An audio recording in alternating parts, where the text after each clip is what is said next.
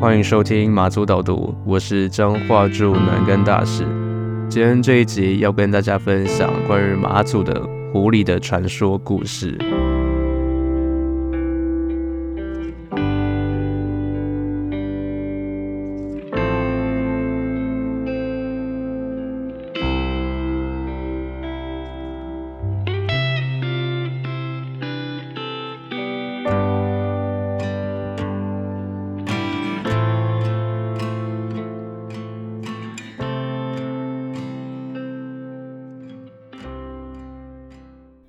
小的时候跟我妹常会有一个暗号，就是我们只要不想要让对方进门，或者是我们在把门锁住的时候，我们就会说通关密语。然后如果对方没有成功的说出我们当下所想的那个通关密语的时候呢，我们就是没有办法进入对方的房间这样。然后我记得我们到最后呢，我们的通关密语就是我们就说李万福是老狐狸。好，这一句听起来可能对大家来说是一句很陌生的话。那总而言之呢，李万福是我们的一个类似远房亲戚。然后，因为我一直觉得他就是有一点念恶，心或许是善吧。然后他又长得很像小夫，就是哆啦 A 梦里面的小夫，所以我以前都在背地里叫他老狐狸。那这个称号呢，就逐渐逐渐在我们更温暖的家这些表弟妹们的群组间传开了，就是他老狐狸的称号。所以今天只要有那个老狐狸的车一来，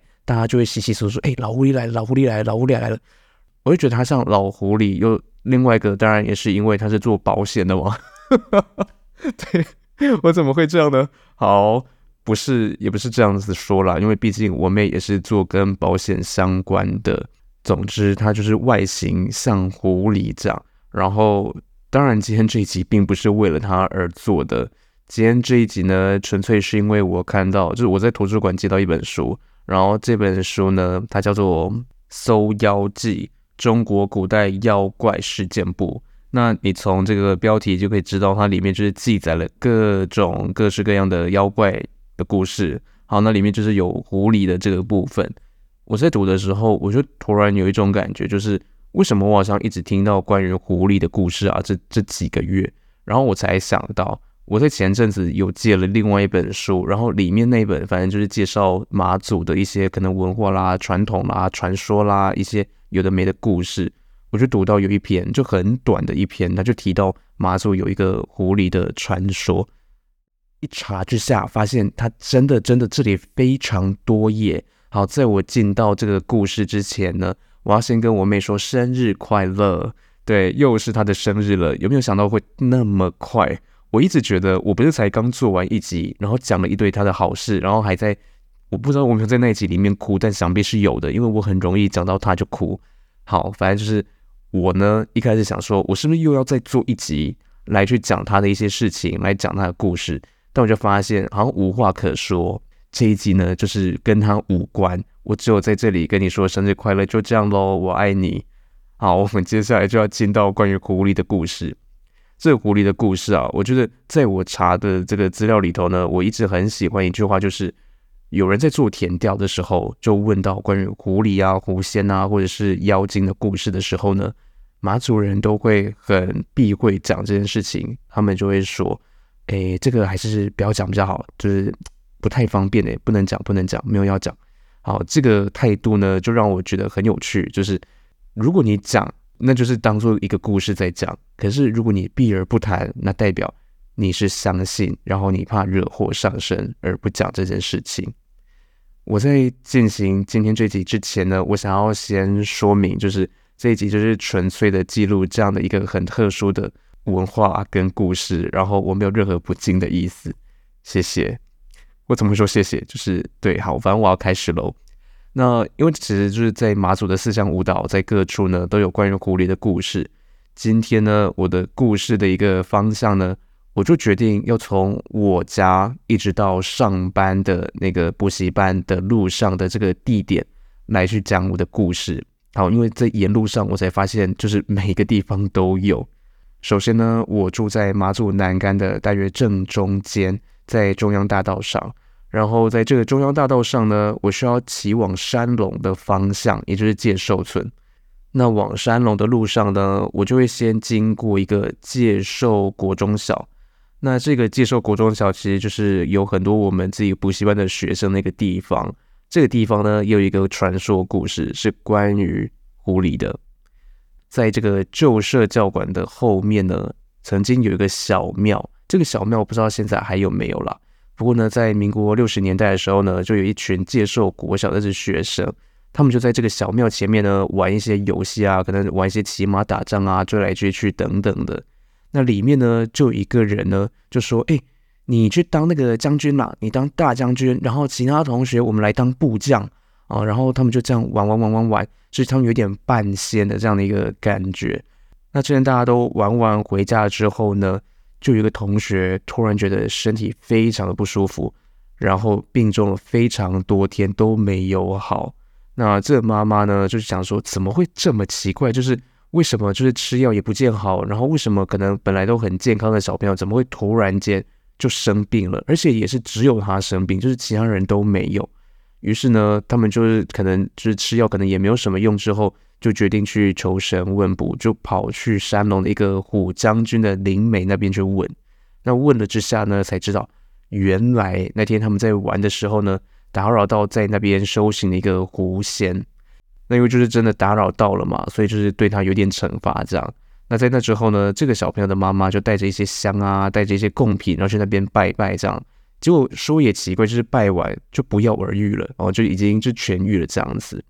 那另外一个呢，一样也是在这个介寿国小，这介寿国小就是有一个女学生，这个叙述我真的觉得很坏。我在读的时候，他就说介寿国小一名女学生略胖。肤色略黑，一连发高烧数日不止。我想说，有必要把人家的这个外形就讲这样吗？好，反正就是他就提到自己是身体不舒服了。那一样呢，他的这个阿嬷啊，他的家人呢，就去了这个胡将军灵媒这边去问了一件事情。结果这个问的这个结果呢，竟然也说是因为社教馆后面这个庙里面，这个庙里面因为啊，他这个宫内里面的丫鬟。已经越来越大了，就是年纪越来越大了，于是离开了那个宫，就因为这个丫鬟离开了，所以这个庙呢，他们就决定要找一个女童来去替代。所以这个呃略黑然后微胖的这个小女生呢，就是他们庙方决定要用的一个一个丫鬟这样。所以这个女孩呢，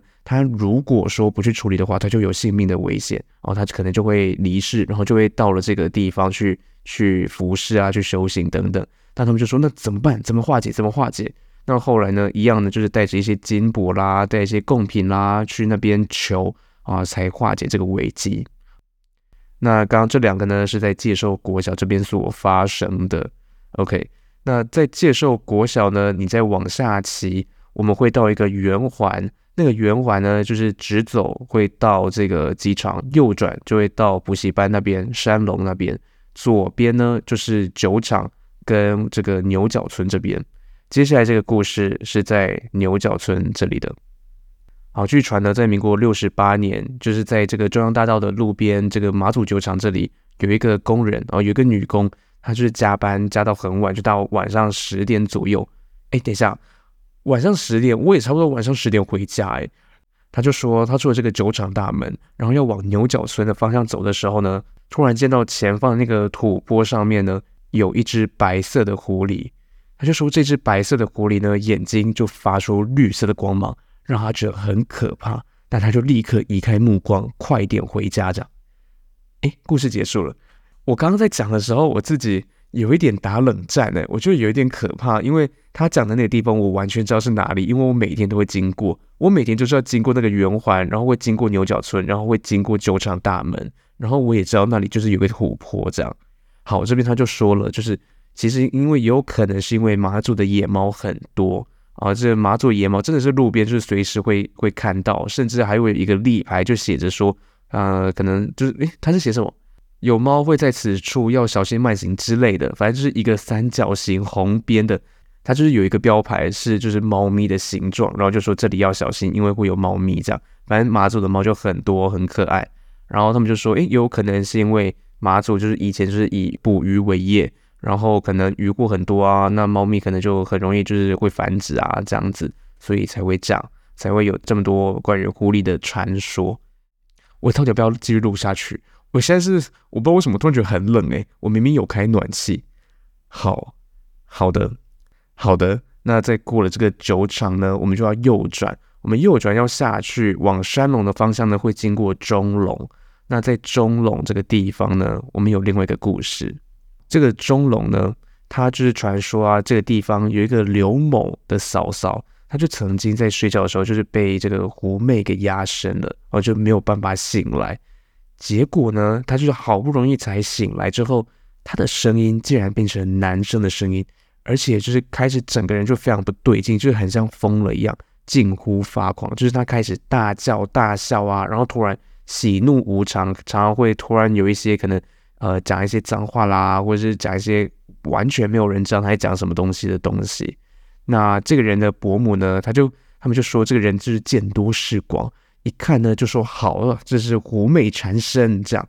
他呢就立刻指着这个他的这个这个啊、呃、亲戚就大骂说：“畜生，这里不由得你来撒野！”然后就开始拿了旁边那个扫把，立刻就是拍地哦，一直大力的拍打地面这样子。然后这个时候呢，刘某的这只嫂嫂就渐渐的清醒。那他醒来之后呢，就完全不知道发生什么事情。啊，他是完全没有意识，他就不知道到底怎么会大家就是围着他，然后怎么会扫那个他的那个那个亲戚拿着那个扫把在在生气这样子。好，那第二个故事呢是这个刘某，一样是这刘某啊，他就参加了堂姐的那个结婚的那个典礼，反正就是去吃喜酒这样。那吃完喜酒吃吃吃，就是已经晚上也很晚，就半夜十二点才回到家。然后他就上床没多久呢，他就突然意识到就是。怎么有一团黑影，就是压住自己的身体，然后就动弹不得。那第二天的时候，他醒来，家人就告诉他说，他怎么为什么晚上睡觉的时候都会发出像狐狸在叫的声音？就是这个人，他说他自己，他就是被压着喽，然后他也没有跟别人说，可是他隔天起来就被家人说，你为什么晚上睡的时候发出狐狸的声音？这样那第三个一样是这个刘某，这刘某是很多故事。这刘某呢，他的姐姐。在某个夏天很热很热的夜晚的时候呢，就因为就是天气真的太热了，他就在后院这边就是树下乘凉啊，吃饭啊。那当时呢，夜色正圆，这个刘某的姐姐呢就借着月光看得非常清楚，就是他就看到有一只非常大只的狐狸仰着头对着月光叫，然后他竟然呢就大胆的跑去追这只狐狸。他就说呢，当晚他仿佛觉得自己的灵魂被狐狸给牵走了，然后就在各种坟地里面，在墓地里面游荡。好，这是在钟龙这个地方关于狐狸的传说。那钟龙呢，也是我上班的地方。接下来呢，钟龙其实就是一个斜坡，斜坡骑到底端呢，就会是我们的这个山龙了。那这山陇呢，其实也有很多，就是关于刚刚所讲的这种故事，就是可能小朋友在外面玩呐、啊，那可能玩到很晚，然后回到家突然可能发高烧或生病，然后都没有办法痊愈，然后一问之下呢，才知道哦，可能是冒犯到了这边的狐仙这样子。好，就是山龙其实也有一些这样子，这边就不再赘述了。那我现在想要讲另外一个是跟在这个北竿有关的，北竿有两个哦，我查到的。其中一个呢是发生在北竿的五沙这个地方，他就说有一个这个王姓的村民呢，他就要跑到这个北竿的这个北海坑道去采野菜哦，去在这边采野菜的时候呢，他就突然听到为什么北海坑道里面会有嬉闹的声音，那他就决定就是想要去看一下到底是发生什么事情，里面怎么那么热闹，结果没有想到他一踏进洞里呢，里面竟然变成了古代中国的那种宫殿的情景。然后他就发现有一群穿着古装、非常豪华的那种衣服的仙女呢，在那边开宴会，然后还邀请他在那边吃饭啊，在那边喝酒什么的。那这个村民呢，这个王姓村民原本只是要去采野菜，他的家人就觉得非常奇怪，就是怎么采一个野菜那么久都不回来，都还没有回到家，是不是发生什么事情？然后这个他的家人就非常担心，然后深夜都没有回家，就决定跑去跑去庙里问。哦，那这个赵元帅，他们就跑去赵元帅这边问，他们就说，哦，这个啊，这个这个人呢，他这个村民他是在哪里哪里哪里？那大家就是在这个指示之下呢，才跑到北海坑道的洞口，发现了已经昏迷的这个村民。那他在被发现的那个时候呢，他的状态是耳蜗哦，跟这个呃，可能嘴巴就是塞满了泥巴这样子。好，那这个地方呢，在那之后就一直被北干人所就是避讳着，就是大家会口耳相传嘛，就说哦，这是有狐狸的一个地方这样。这其实狐狸的这个故事，其实也有的是从福州，也就是大家就是我们知道的马祖的先民来的这个故乡吼。为什么我今天讲话的那个腔调跟语气很怪？好，反正就是福州这个地方，在福州呢，其实从宋代开始，在腊月的时候就有一个打夜壶的仪式。那这个打夜壶的仪式呢，就是会在中秋的晚上，全村呢会举起火把，然后会敲锅盖，发出非常多就是响亮的声音。那目的呢，就是要把这个妖魔鬼怪啊给赶出这个村子。那据传就是现在东莒啊，这个马祖东莒还保留这样的一个习俗讲。那这个北竿的另外一个故事呢，是在秦壁。这个北竿的这个有一个曾经在中山国中，北竿的中山国中教书一个老师啊，他就说他有一天晚上呢，在宿舍跟同事聊天，那同事走了之后呢，他就想说，哎，要准备睡觉，然后他就很习惯性就是用手拍一拍，抹一抹他的这个床面，就一拍才发现，怎么床面上浮现一个像狐猫大小的一个形状。然后他就很确定，就是那是一个隆起的一个形状。结果他回神一看，才发现那个东西已经不见了。然后他就觉得很害怕，一直到很久之后，他才敢就是跟别人讲这件事情。好，那关于这个北海坑道呢，其实这个地方就是充满了这个狐狸的传说。那很多马祖人呢，也会告诫小朋友说：“哎，不要去往这个地方走，不要去坑道，不要去这种比较阴暗的坑洞的这个地方。”那这个北海坑道呢，它其实就是有据传，就是狐媚的巢穴，就是有很多狐狐狸啊是住在里面的。好，那曾经呢，就是有说，这有一干狐众，一群狐狸呢，要占领北干的这个赵元帅的庙，那影响了这个庙的统治权。哦，这是九零年代的事情而已。那有一说呢，就是北海坑道一开始在开挖过程，就是常常发生意外。这发生意外，比如说是这个未爆弹突然爆炸。或者是那个有大石头突然压下来。哦，那知道就是以前我们的这个阿兵哥在马祖当兵的时候，就是要一直挖坑道嘛，没日没夜的这样挖，每天每天都在挖这样子，那就是出现一些意外啊，这个东西爆炸啊，石头压死人啊这种。哦，这个很多人就是可能在里面丧生这样，那他大家就会觉得说哦，应该是狐仙、狐媚、狐媚鬼怪的那种在里面作祟，然后因为他们不希望让这个军方挖到他们的巢穴。所以就要一直用这样的方式来阻止。那据说呢，那是之后呢，这个官方就承诺他们会日日的祭拜狐仙，才没有再继续传出这些比较可怕的，可能压死人或者是未爆弹突然爆炸这样的事情。这个故事呢，其实都是非常近代的，就是很多传说故事，大家熟悉的传说故事，可能都是已经好几百年甚至千年以上的这个历史。可是，其实关于狐狸的传说，在马祖这地方，你看又结合了坑道，那很多呢都是可能九零年代，可能是可能呃当初还在抗战时期的那种时候的故事，所以距离现在也才五六十年而已。我觉得这些故事是真的蛮有趣的，尤其是它是在每一个岛上面都有的。我像我们刚刚分享了南竿的，刚刚分享了北竿，还有东莒的这个打夜壶的这个仪式。那接下来呢，我们就来讲讲西莒的。狐狸传说故事。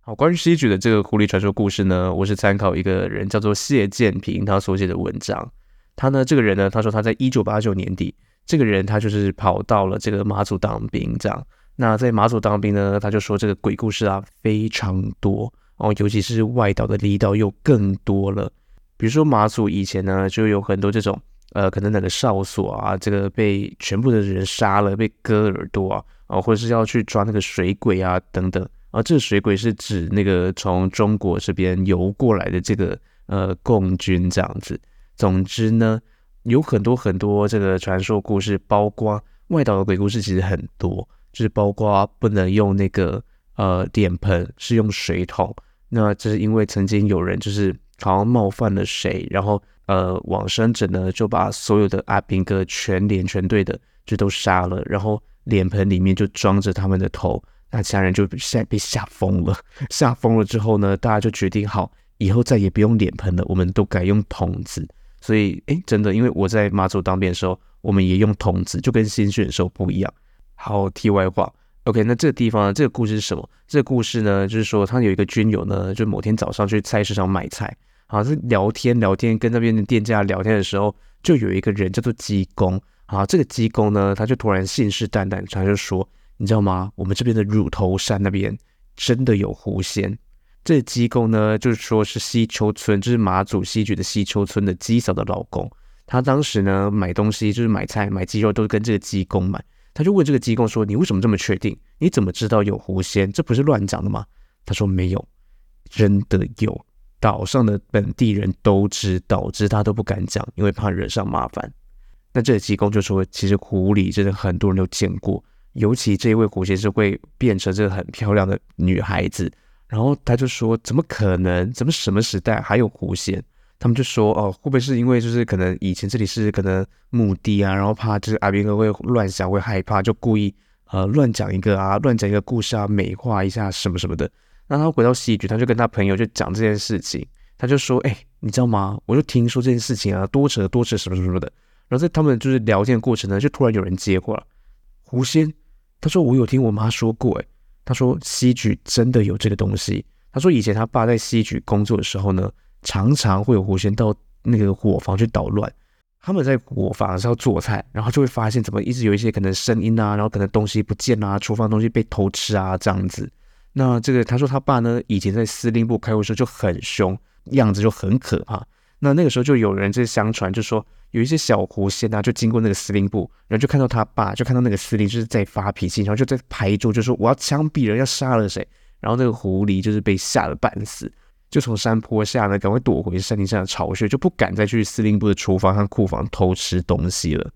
然后他们就说，就是还有这个狐狸呢，他们就会幻化成人形，然后要去山底下找吃的。因为他们就说，因为民国在三十九年到四十年的时候，马祖就是非常的贫困，也只有指挥部这个地方，西莒指挥部有那个囤粮，没有什么东西可以吃，所以其他地方就是可能只有老鼠啊、小蛇、小蚱蜢、青蛙什么可以吃这样。所以在这种时候，就是其实阿兵哥都吃不饱，然后狐狸呢也会出来这样，呃，要要抢食物啊，要偷食物来吃这样。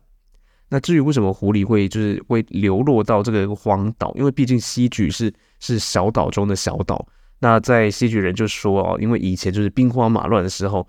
这个狐狸呢，他们就幻化成人形，然后就跟着部队到了西莒这个地方。那不知道是清末的这个天下大乱的时候，还是中日战争，还是这个什么和平救国军的时代哦，或者说是这个中华民国这个败走后一九零年代初期，不知道。总之呢，呃，这个西莒就是有留有这样的一个狐狸的传说。然后他们就是说，百姓呢在相信这些故事跟听闻这些故事之后，是有在祭拜他们的。那关于西莒这边呢，他还有一个就是这个作者他就说他在之前就是跟一个就是道法深厚的一个军友就聊起这个狐仙故事，然后这个人呢，他的朋友就面露微笑，就很神秘的跟他说，他说在前一年呢，他回西莒参访，然后他就沿着这个好汉坡走到这个二零四观测所这附近。就是以前这个，他说是什么抚训队转角口这样，他就忽然感觉到有灵界的朋友出现，然后告诉他说：“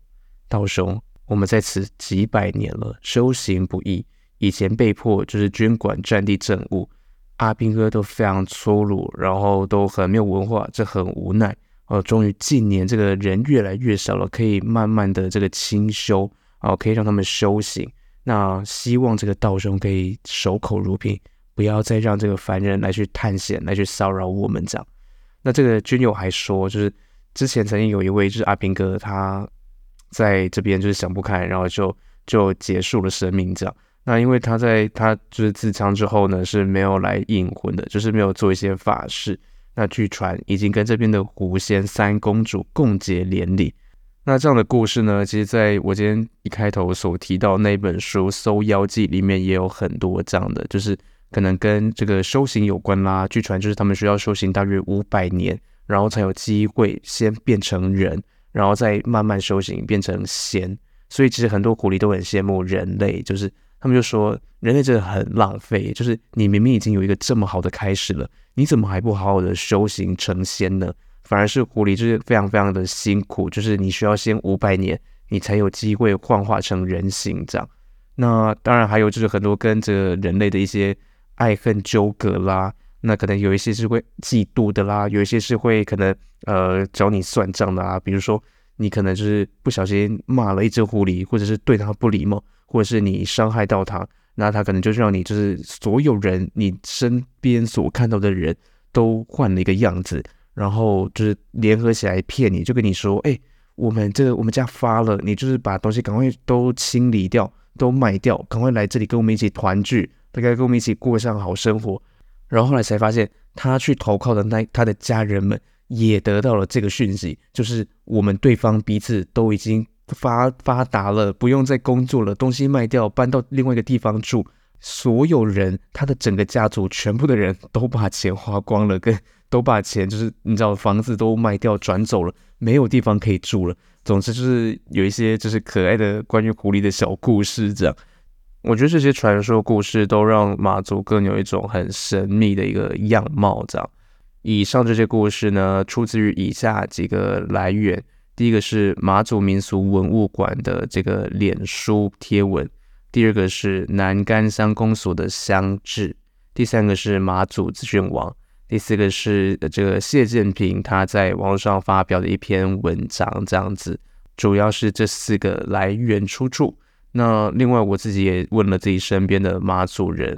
结果都没有听说过。我问了三个在马祖长大的马祖人，他们都没有听过。他们三个都是年轻人，都是有十几岁、有二十几岁、有三十几岁的，没有人听过。诶，我不知道怎么回事，就是说不定就是这些故事也已经呃不再被流传下来，说不定这些故事只是以前大家在呃可能就是可能还有宵禁的时候。可能还有这个战务比较繁忙，然后状况比较险恶、比较危险的那些历史年代里头，大家为了要劝小孩子，要让他们知道说外面是危险的，晚上会有一些可能狐狸啊、狐仙啊会危险，不要乱跑，然后不要跑到这个坑道里面，不要去这种危险的地方，而有的一些故事哦，说不定有一些是这样而去编造出来的，但我相信有一些应该是真的，我非常相信这件事情，我也很相信有狐仙。OK，就是这样。我觉得马祖有非常多这种有趣的传说故事，是我很喜欢的。不知道你喜不喜欢今天的这样的故事呢？好，今天就是到我这边呢，也来到了尾声。OK，感谢你今天的收听喽。我是张华说南根大使，你现在收听是马祖岛的，我们下周再见喽，拜拜。